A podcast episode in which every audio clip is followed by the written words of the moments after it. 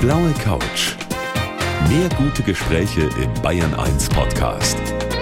Und hier ist Gabi Fischer. Donnerstagabend, ich grüße Sie und auf der blauen Couch heute ein Mann, der Musik mitgebracht hat. Herzlich willkommen, denn Lukas. Ja, ich freue mich, dass ich hier bin. Hallo.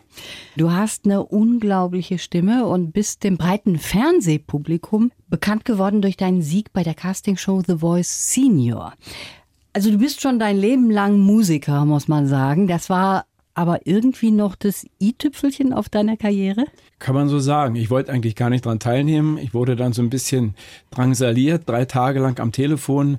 Eine alte Freundin von mir, Musikerin und Schauspielerin aus der ehemaligen DDR, kenne ich die noch, Angelika Mann, rief mich irgendwann an und sagte, Dan, du musst da teilnehmen. Es gibt eine neue Castingshow, The Voice Senior, das ist über 60 und das bist du doch.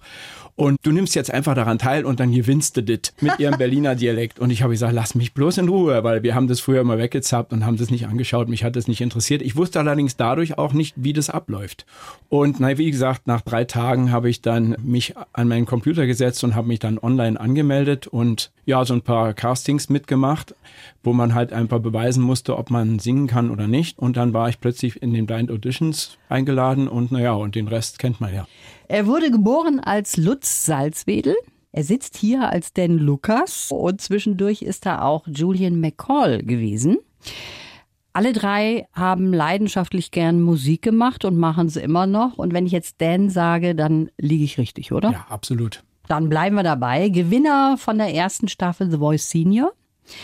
Und es gibt vielleicht so einige Menschen, die noch gar nicht wissen, wie das so abläuft da, die diese Sendung noch nie gesehen haben. Mal ganz kurz zusammengefasst.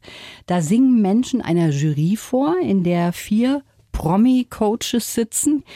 Die hören erst nur, Blind Audition deshalb und sehen auch denjenigen überhaupt nicht. Und wer dann gut singen kann, findet im Idealfall einen Coach, der ihn unter Umständen bis zum Finale dann begleitet. Das ist dir passiert. 2018 war das. Du hast schon eben gesagt, du wolltest eigentlich überhaupt nicht mitmachen. Du hast dann You're the Voice gesungen. Das Publikum war hin und weg. Und meine Frage an dich als gestandenen Musiker, warst du da trotzdem aufgeregt? Wahnsinnig. Und zwar die ersten Sekunden, bevor dieser Mensch dort, dieser Techniker, diese Tür aufgemacht hat, wo man dann die Bühne sieht, wo man dann rausgeht und die Coaches sitzen sieht. Das war irgendwie eine der aufregendsten Momente meines Lebens, kann ich fast sagen, obwohl man eben vor so viel Publikum schon gestanden hat, seit fast 50 Jahren auf der Bühne, war das ein ganz besonderer Moment und das war in dem Moment weg, wo ich auf diesem Kreuzteil stand. Es gibt da so ein Kreuz vorne, mhm. wo man dann seinen Weg hinfindet, da steht man dann und dann weiß man, okay, hier ist man an der richtigen Stelle, da äh, kann einem die Kamera einfangen und alles. Und da war alles wie weg. Dann hörte ich die Musik im Hintergrund, wo ich anfangen musste zu singen und dann war alles super, weil in dem Moment wusste ich, jetzt machst du einfach das, was du kannst mhm. und was soll dir schon passieren. Mit dem ersten Ton sozusagen ja, war genau. alles wie weggeflogen und man hat dir das ja auch angemerkt, dass du da wie so ein Profi gesungen hast, ist ja klar. Haben sich alle Promi-Coaches umgedreht bei dir? Zunächst haben sich drei umgedreht und beim letzten Schrei, der dann nochmal kommt, ganz am Ende, den ich mir selber da reingebaut habe, da drehte sich dann die Yvonne auch noch um. Und du hast dich dann entschieden für den Sascha. Warum der Sascha? Ich hatte mir vorher schon ein bisschen Gedanken gemacht. Also man muss ja ein bisschen planen, was passiert, wenn was passiert. Und nachdem sich dann alle umgedreht hatten, war für mich der Weg frei. Ich wollte zu Sascha von vornherein, weil ich dachte, das ist der Mensch, der vielleicht mit mir am besten musikalisch irgendwie klarkommen könnte, der die meiste Erfahrung hat, der auch verschiedene Karrieren ja durch sein Dick Brave auch gemacht hat und äh, sehr, sehr lange schon im Rampenlicht steht. Und da dachte ich mir, das ist bestimmt der Richtige. Und es war auch der Richtige. Mhm. Nachdem ich jetzt immer noch Kontakt zu ihm habe, Hast war das, ja, ja, war die richtige Entscheidung nach wie vor, ja. Und es war auch die richtige Entscheidung mitzumachen. Du musst dich eigentlich bedanken bei deiner Freundin, die dich Mache ich ständig. ständig. Also wir haben uns letzte Woche in Berlin gesehen. Ich hatte da einen Auftritt. Sie hat mich eingeladen zu einem Gastauftritt im Neu-Helgoland in Amüggelsee. Und ich bedanke mich ständig bei ihr, logischerweise, ist ja ganz klar. Sie will es gar nicht mehr hören, sagt, ist doch egal, hättest du sowieso gewonnen oder so. Kommen wir nochmal zurück zum Sascha. Hat der dir denn eigentlich überhaupt noch was beibringen können? Er sagte selber, dass er mir nichts beibringen kann. Ja. Also sagte er ja auch öffentlich, das ja. ist ja auch im Fernsehen dann gelaufen. Und naja, ich sag mal, man kann immer was lernen von anderen in irgendeiner Art und Weise. Das kann die Performance sein, das kann die Art und Weise sein, wie man sich gibt, wie man auf der Bühne steht, auch wie man singt. Aber in der Richtung konnte er mir nicht so viel beibringen. Aber das macht überhaupt nichts. Allein die Erfahrung mhm. und mal der Austausch mit ihm war für mich total wichtig und erfolgreich irgendwie. Ja, und das ist ja auch schön, wenn man dann noch Kontakt hat und immer wieder mal so zusammenkommt. Du hast Musik mitgebracht, hast gerade ein sehr persönliches neues Album auf dem Markt. Vielleicht kannst du drei Worte dazu sagen. 1985, also 1985 ist das Jahr, in dem ich aus der DDR geflohen bin, habe mich damals auf einer Tournee, sagen wir mal, abgesetzt, nachts aus dem Hotel zusammen mit dem Gitarristen Tom Leonhardt und ich habe jetzt in diesem Song so ein bisschen das nochmal verarbeitet, die Erinnerungen nochmal so ein bisschen hervorgekramt. Wir meldeten uns da in Wermelskirchen. Dort in der Nähe waren wir bei der Polizei morgens um 6 Uhr. Das war Pfingstsonntag. Und dieser Polizist sagte, ja, das hatten wir ja 25 Jahre nicht mehr, dass einer aus dem Osten abgehauen ist. Herzlich willkommen im joldenen Westen. Er war total erstaunt, als wir unsere blauen Pässe da zeigten. Mhm. Ja, und allein diesen Satz habe ich in diesem Song auch verarbeitet. Da kommt halt vor, uh, Welcome to the Golden West und auch so ein bisschen die Erinnerung an die DDR-Zeiten, auch an die Missstände, mhm. an die ganzen persönlichen Erlebnisse und dass es da eben nach wie vor auch immer noch Menschen gibt, die dem auch so ein bisschen nachtrauern, wie es damals war. Das habe ich so ein bisschen dann verarbeitet und ja, und das, deswegen wollte ich das unbedingt auch als erste Single rausbringen. Denn schon ja. immer Musiker gewesen und auch Lehrer. Du bist ja, wie du gerade eben schon erzählt hast, geboren in der DDR und bevor wir über diese Zeit da sprechen, das ist ja auch sehr spannend, wie du dann auch weggekommen bist aus der DDR, lies uns doch bitte mal unseren Lebenslauf vor. Mein Name ist Dan Lukas und aufgeben kommt für mich nicht in Frage. Obwohl ich gern und gut Fußball spielte, entschied ich mich mit elf gegen die neuen Fußballschuhe und für die neue Gitarre. Die DDR, in der ich aufwuchs, hat mich schon früh eingeengt. Ich wollte mir nie vorschreiben lassen, wie ich zu leben habe. Ich bin froh, dass ich Lehrer geworden bin. Das hat mich später über manche Durststrecke getragen. Mein Herz hat aber immer für die Musik geschlagen. Sie verhalf mir am Ende auch zur Flucht in den Westen. Wenn ich zurückblicke, dann habe ich mit vielen tollen Musikern zusammenarbeiten können. Spät habe ich noch großes Feedback in einer Show bekommen, die ich eigentlich als Schmarrn empfunden hatte. Für die Zukunft wünsche ich mir, dass ich jeden Morgen gesund und sorgenfrei neben meiner Partnerin aufwachen kann. Bist du einverstanden? Hört sich gut an, ja. Hört sich gut sagen. an. Kann ich unterschreiben. Und hört sich auch sehr spannend an, dein Leben. In der damaligen DDR warst du Lehrer für Russisch und Englisch. Genau. Ganz nebenbei hast du schon in einer Tanzband am Wochenende immer gespielt und dann waren die Kollegen irgendwann mal neidisch und haben sich gedacht, Mensch, der verdient einen Haufen Kohle. Dein Direktor hat dann gesagt, hör mal auf mit dieser Nebentätigkeit. Ja, ich glaube, das war der reinste Neid einfach von den Kolleginnen und Kollegen. Ich durfte dann einfach manchmal am Samstag erst um 10 Uhr anfangen mit dem Unterricht. Wir hatten ja Samstag auch Schule. Und weil ich eben nachts irgendwann vom Spielen nach Hause gekommen bin und da hatte ich so ein bisschen so eine Absprache mit dem Rektor, der hat es toleriert, aber der Druck wurde auf ihn wahrscheinlich immer größer und eines Tages bat er mich halt ins Direktorenzimmer und sagte, also wir haben uns jetzt überlegt mit der Abteilung Kultur hier bei uns in Potsdam, Sie lassen das mit dem Musikmachen erstmal sein, wir erziehen Ihnen jetzt hier die Spielerlaubnis und Sie kümmern sich jetzt einfach mehr um Ihre Arbeit als Lehrer. Und ich war natürlich in dem Moment total geschockt. Mhm und habe dann in der Reaktion gesagt, ja gut, okay, dann, wenn ich das nicht mehr machen darf, was mein eigentlich sehr wichtig ist in meinem Leben, dann höre ich als Lehrer auf und kündige. Und da ist der fast hinüber gekippt und hat sich halb tot gelacht, weil sowas ging natürlich in der DDR überhaupt nicht. Man war Mitglied der Abteilung Volksbildung, man hat studiert in der DDR und deswegen musste man halt Lehrer bleiben. Einmal Lehrer, immer, immer Lehrer. Lehrer. Das war so der Spruch damals. Du hast dann einen sogenannten Berufsausweis gemacht am Konservatorium.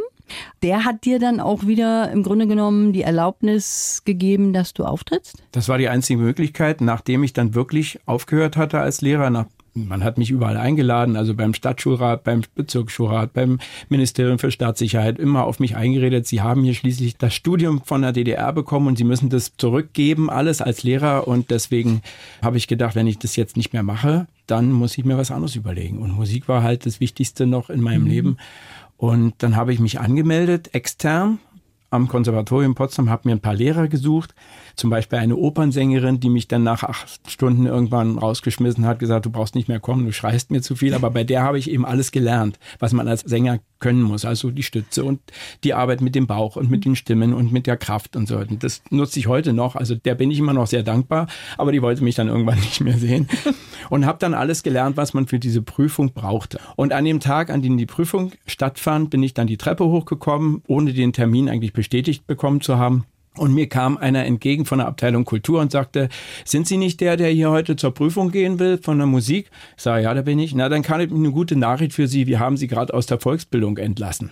Die saßen auf demselben Flur dort und die haben sich abgesprochen, ich glaube, den Salzwedel, den kriegen wir jetzt sowieso nicht mehr äh, zurück und lasst den die Prüfung machen und egal, wird ja sowieso nichts werden aus dem oder so. Das war so ihr Kalkül und ihre Art und Weise so zu reden. Ja, dann habe ich zum Glück an dieser Prüfung teilnehmen können, habe die auch bestanden, hat dann zwei Wochen später eine praktische Prüfung, da habe ich dann Gitarre gespielt und gesungen und war alles super, hatte dann meinen Berufsausweis in der Tasche und den man wirklich brauchte in der DDR. Also wenn man irgendwo öffentlich gesungen hat, dann brauchte man immer einen Dann Schein. brauchte man den. Für irgendwas verstehe. brauchte man immer eine Bestätigung oder eine Erlaubnis, dass man das machen konnte. Und du hast dann irgendwann mal doch die Nase voll gehabt und hast dir gedacht, 1985 war das eben, über das Jahr haben wir schon gesprochen, da hast du dir gedacht, so, jetzt habe ich eine Tour in den Westen. Das war damals mit deiner Band Karussell. Genau.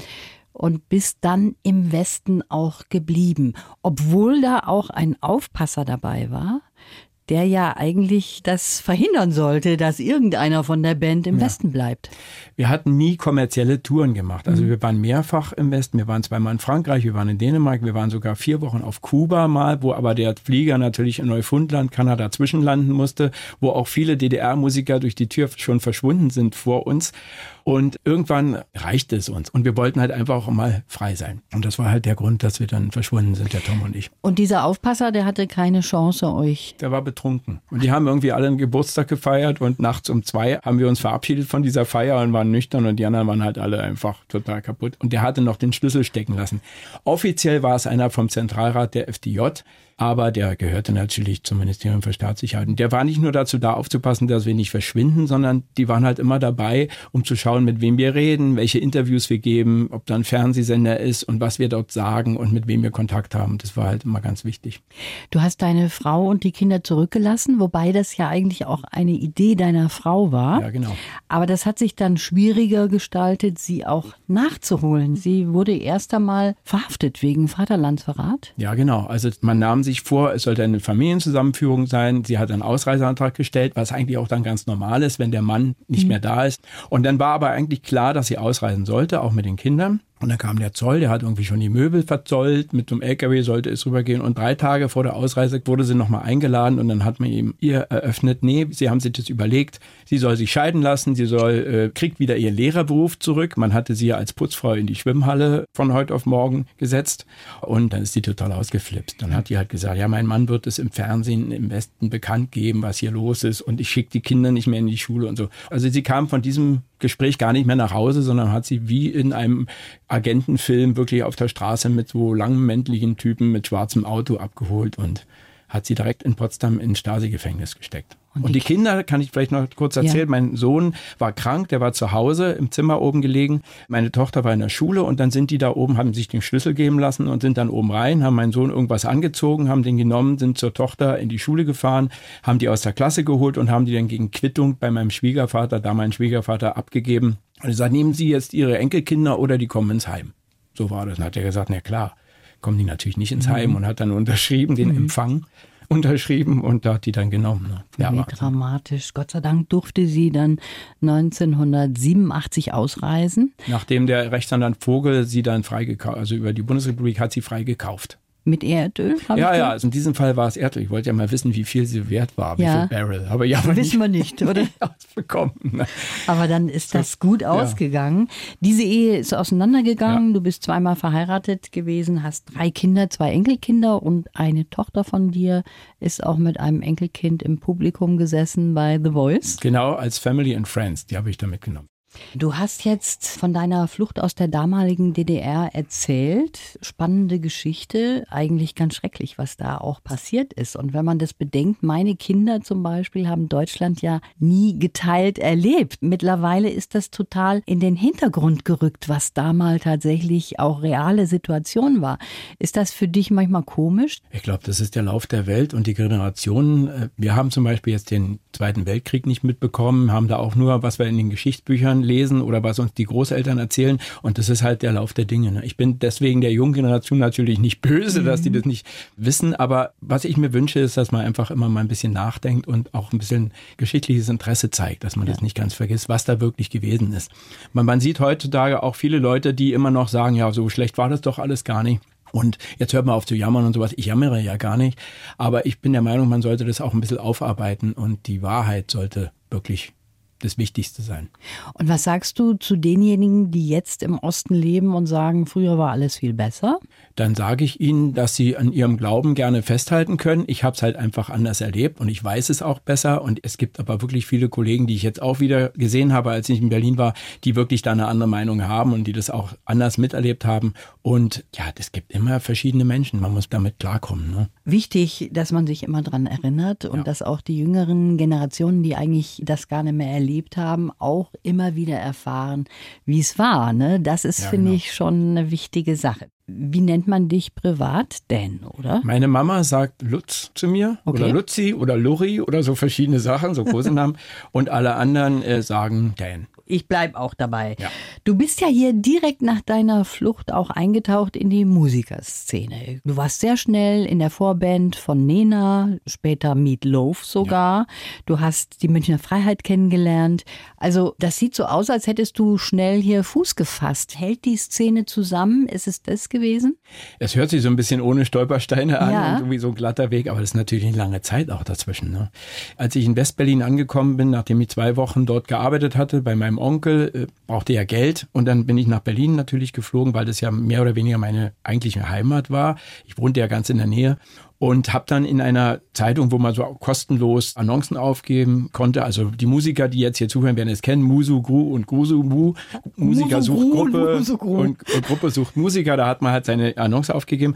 Und ich hatte dann geschrieben, äh, professioneller Sänger, gerade angekommen, sucht Band. Und gleichzeitig las ich eine Annonce, wo drin stand, Heavy Metal Band sucht Sänger, keine Vögel, sondern eben Sänger. Mhm. und Erich und eine Telefonnummer. Und da habe ich mich gemeldet und dann sind wir ganz schnell zusammengekommen und haben uns gut verstanden und waren dann von Mai bis September ununterbrochen im Übungsraum am Paulinke-Ufer in Kreuzberg und haben da Songs geschrieben. Hatten einen amerikanischen Texter dabei, der die Texte dann geschrieben hat. Immer so, der hat sich immer so ein bisschen in Anlehnung an den Ideen, hat er sich daran gemacht und hat dann das so erarbeitet. Und so sind die Songs entstanden. Und Caro, der Bandleader, der Keyboarder, war eben gleichzeitig der Klavierlehrer von Nena. Und so ist es zustande gekommen. Und da waren wir halt auch immer zusammen. Wir haben dann Partys gefeiert gefeiert und es war halt irgendwie total lustig und so kam es auch, dass wir dann dort als Vorband spielten in der Deutschlandhalle. Ich war halt wirklich vier Monate im Westen und war plötzlich in der großen Deutschlandhalle. War ein Riesentraum, mhm. ist in mhm. Erfüllung gegangen. Ich konnte es erst gar nicht glauben. Ich habe mich ein paar Mal gekniffen, logischerweise. ja, und so ging es dann immer weiter. Also wir haben weiter Songs geschrieben, haben dann zum Glück auch einen Plattenvertrag bekommen, damals mit Teldec, haben dann dieses Album Heavy Birthday rausgebracht und waren auf Tour mit Meatloaf unter anderem auf Europatournee. Also eigentlich schien die Sonne, der ja, Himmel war bald offen und es konnte eigentlich gar nichts passieren. Und dann wurde diese Plattenfirma weggekauft, ein großes Label hat die einfach gekauft in Hamburg und hat gesagt, wir haben keine Verwendung für uns und kein Heavy Metal und kein Hard Rock und so weiter. Und dann saßen wir plötzlich da und hatten 50 neue Songs und die wollte keiner mehr haben. Und wir haben auch kein anderes Label gefunden auf die Schnelle. Und dann bröckelte das so ein bisschen, ging alles ein bisschen auseinander. Gleichzeitig bröckelte auch privat bei mir. Und deswegen bin ich dann 1990, am Anfang 90 nach München gekommen. Und du bist dann auch wieder Lehrer geworden? Nachdem Dan Lukas mehrere Alben, also die Alben ja. rausgebracht hatte, und die Plattenverkäufe zurückgingen und die GEMA-Einnahmen nicht mehr so sprudelten. Ich hatte eine neue Familie, ich hatte eine Wohnung, ich musste irgendwie Geld verdienen mhm. und dann habe ich mich erinnert, du hast doch mal was Ordentliches gelernt, wie mein Vater immer sagte, und habe dann wieder als Lehrer und Sozialpädagoge gearbeitet, ja. Und das hat dich dann eben finanziell auch aufgefangen. Das war das Wichtige, dass man finanziell halt einfach auf eigenen Beinen steht und nicht immer nur erwartet, dass jemand kommt und sagt, magst du hier Musik machen und Geld ja, verdienen. Es ist ja manchmal so eine Hängepartie auch ja. für die Musiker. Wir haben noch ein bisschen Zeit. Ich möchte noch einen Song von dir spielen. Und zwar Heart of America. Das ist ja ein Werbesong für ein Fastfood-Restaurant. Mhm. Und so ein Werbesong ist natürlich nichts Schlechtes. Ne? Der geht gleich in den Kopf, weil man den immer und immer wieder hört. Wie ist es dazu gekommen? Da hat irgendjemand am Computer gesessen und für diese Fastfood-Kette einen Song für die All-American Weeks gebraucht. Und mhm. irgendwie sind die auf diesen Song gekommen und dann rief mich der Manager von der Plattenfirma an und sagte, hey Dan, äh, da ist eine Firma, die möchte gerne deinen Song verwenden. Möchtest du das erlauben? Und dann habe ich gesagt, natürlich nicht, wie man so sagt, nie ironisch gemeint. Ja, und dann lief das eigentlich ganz gut. Und ich erinnere mich noch, wie ich den Text geschrieben habe, da war ich nämlich über Grönland. Ich kam gerade aus Vancouver zurück und der Song war schon im Prinzip fertig, der Text fehlte noch und ich flog dann, schaute dann aus dem Fenster und unter mir war grüner. Wir kamen eben, wie gesagt, aus vom nordamerikanischen Kontinent und da sind mir so ein paar Sachen eingefallen von Freiheit und schönem Leben und so und dann habe ich das da drin verarbeitet, mhm. im Herzen von Amerika. Du hattest nach deinem Sieg bei The Voice auch vier Auftritte bei Rock Meets Classic. Und das ist, finde ich, so eine ganz besondere musikalische Mischung. Ja. Du hast ja eben auch erzählt, bei wem du gelernt hast. Da wäre jemand stolz gewesen auf dich, dass du da gelandet bist. Ne? Wahrscheinlich, mit Sicherheit, ja, mit großer Sicherheit. Ich weiß nicht, ob die Dame noch lebt. Wen hast du da alles kennengelernt oder mit wem bist du aufgetreten? Wahnsinnig viele Leute, die eigentlich so Idole meiner Jugend waren. Das größte Erlebnis war für mich Hand in Hand mit Ian Gillan von Deep Purple auf der Bühne zu stehen. Wir haben Smoke on the Water gesungen. Wir haben uns auch Backstage unterhalten. Er hatte dann auch mal eine Aufnahme von mir gehört, wo ich Child in Time gesungen habe, live. Und er hat dann gesagt, this is no song, this is an Olympic event. Ich war da total stolz. Das war so wie so ein Ritterschlag von ihm, das zu hören. Ich habe verschiedene andere Sänger kennengelernt, zum Beispiel von REO Speedwagon, Kevin Cronin und dann war eine ganz lustige Begegnung. Ich war ja 1992 in Vancouver schon und habe mit der Band Loverboy was aufgenommen. Und da waren also die Bandmitglieder dabei und natürlich der Sänger nicht, weil ich war ja da. Und wir waren in der Olympiahalle und saßen Backstage und dann kam Mike Reno und setzte sich dann, sagte, hier ist noch frei, ja, meine Frau kommt gleich noch, ja, setz dich ruhig her. Und dann saßen wir da und dann habe ich ihm erzählt, ich war 1992 in Vancouver, ah ja, interessant. Und dann habe ich mit den Musikern zusammengearbeitet und zählte da seine Bandmitglieder auf. Und dann sagte er, This is my band, where was I? Und dann habe ich gesagt, we didn't need you, I was there. Und da waren wir von dem Moment die besten Freunde. Und es war ein tolles Erlebnis und ja, sowas schafft man sonst nie. Also viele Leute geben ganz viel Geld dafür aus, mit so Menschen richtig. zusammenzukommen. Und wir waren privat mit denen zusammen. Und das ist ein tolles Erlebnis gewesen ja. für mich. Ich habe schon so das Gefühl, dass die Musiker auch untereinander, ob das jetzt Bekannte sind und nicht Bekannte, doch für sich da sind. Das ist tatsächlich wahr. Also ich habe ja auch mehrere Einladungen bekommen, später dann auch nach The Voice Senior als Gast aufzutreten. Und ich finde es schön, dass man sich dann erinnert, da ist ja noch jemand, den würden wir uns gerne in unserer Mitte haben. Und äh, ich habe ja auch mit mehreren Bands, verschiedenen Bands ja zusammen gespielt, auch teilweise so, dass ich die wirklich an demselben Abend erst kennengelernt habe. Und es ist toll, dass sich dann andere Leute so dafür interessieren, andere Musiker interessieren und sich das auch alles schnellstens irgendwie einstudieren und machen. Und ich habe in der letzten Zeit, also in den letzten Monaten, obwohl eben Corona auch war, trotzdem sehr, sehr viele nette und coole Musiker kennengelernt und so kann es weitergehen. Du bist ja als Lehrer in Rente. Ja. Aber ein Musiker hat Open End, oder? Ja, irgendwie. Es gibt ja Leute, die sind auf der Bühne gestorben, irgendwie sowas. Auch das, ja. Da sollte man aufpassen, dass man irgendwie noch wenigstens den letzten Ton drauf hat. Das hört sich lustig an, aber es ist halt einfach, man muss ja ein bisschen locker bleiben. Ja. Das würde ich jetzt nicht unbedingt anderen Leuten zumuten wollen, aber ich möchte wirklich so lange Musik machen, wie ich Lust habe und bis mir irgendjemand sagt, Dan, lass es, das ist peinlich. Und das möchte ich am Ob liebsten. das mal kommt, möchte ich selber, Dan. möchte ich auch selber herausfinden. du warst sicher auch nach der Wiedervereinigung schon öfters in deiner alten Heimat, oder? Ja. Wie ist das? Hast du dir auch deine Stasi-Akte mal angeschaut? Ja, die habe ich. Die habe ich daheim. Die habe ich vor ein paar Jahren mir kommen lassen. Ich bin dann nicht nach Berlin gefahren, habe da mehrmals telefoniert. Die haben mir dann eine Kopie gemacht, mir die zugeschickt. Und ich habe tatsächlich einige Dinge dort gelesen, die mich doch ein bisschen erschüttert und geschockt haben, weil es ist zum Beispiel herausgekommen, dass selbst in der Schule welche schon waren in meiner Klasse, die als inoffizielle Mitarbeiter so mit 16, 17 gearbeitet haben. Ich habe da Sachen gelesen, die wurden wirklich berichtet über mich. Und da denkt man, das kann eigentlich gar nicht wahr sein. So junge Leute, wieso sind die so Denunzianten und die haben eigentlich gar nichts davon. Also da mhm. hat weder jemand ein Auto noch großes Geld oder sowas bekommen. Und das äh, hat mich dann doch schon ziemlich berührt. Das macht einen fassungslos. Ja, ja, und bist du auch von Menschen ausspioniert worden, die dir nahe gestanden sind? Also familiär oder echte Freunde, die bei mir waren, da habe ich nichts gelesen. Es waren auch einige Sachen geschwärzt, aber ich glaube nicht, das war nicht der Grund. Was mich eben enttäuscht hat, waren eben auch Mitmusiker damals in der Band, in der ich war. Und da habe ich halt auch gelesen, dass da wirklich auch Mitarbeiter gewesen sind. Ja, da denkt man ja nicht dran. Wenn man dabei ist und so lebt mit den anderen und Musik macht, kommt man gar nicht auf die Idee, dass das sein könnte. Ja, es war dann tatsächlich so. Mhm. Du hast die Akte bei dir zu Hause? Ja. Die wird aufgehoben, natürlich. Absolut, klar. Absolut. All, manchmal, wenn ich so nochmal was nachlesen möchte, dann schaue ich da tatsächlich ab und zu sogar ja? noch rein, ja. Das ist nie abgeschlossen, glaube ich. Natürlich ne? nicht. Also du machst auf jeden Fall auf mich den Eindruck, als wärst du mit dir fein, als wäre alles gut mit dir, du bist zufrieden. Ich bin absolut zufrieden. Ich habe die beste Frau gefunden, die für mich das größte ist, was ich jetzt habe. Und Schön. das ist, glaube ich, ganz, ganz wichtig, dass man jemanden hat, einen Partner hat oder Partnerin hat, die für einen da ist und alles versteht und sich auch kümmert. Und das habe ich jetzt gefunden und damit ist schon mal eine ganz große Zufriedenheit. Dann läuft es musikalisch gut. Jetzt kommt mein Album raus und jetzt schaue ich, warte ich mal, was das Feedback sagt und ich habe noch so viele Pläne. Ich habe jetzt schon letztens gesagt, ich setze mich jetzt hin, ich habe schon wieder eine Idee, ich muss mal fürs neue Album, fürs nächste schon mal was machen. Also ich hoffe noch viele Auftritte kommen und dass es alles so weitergeht. Toll.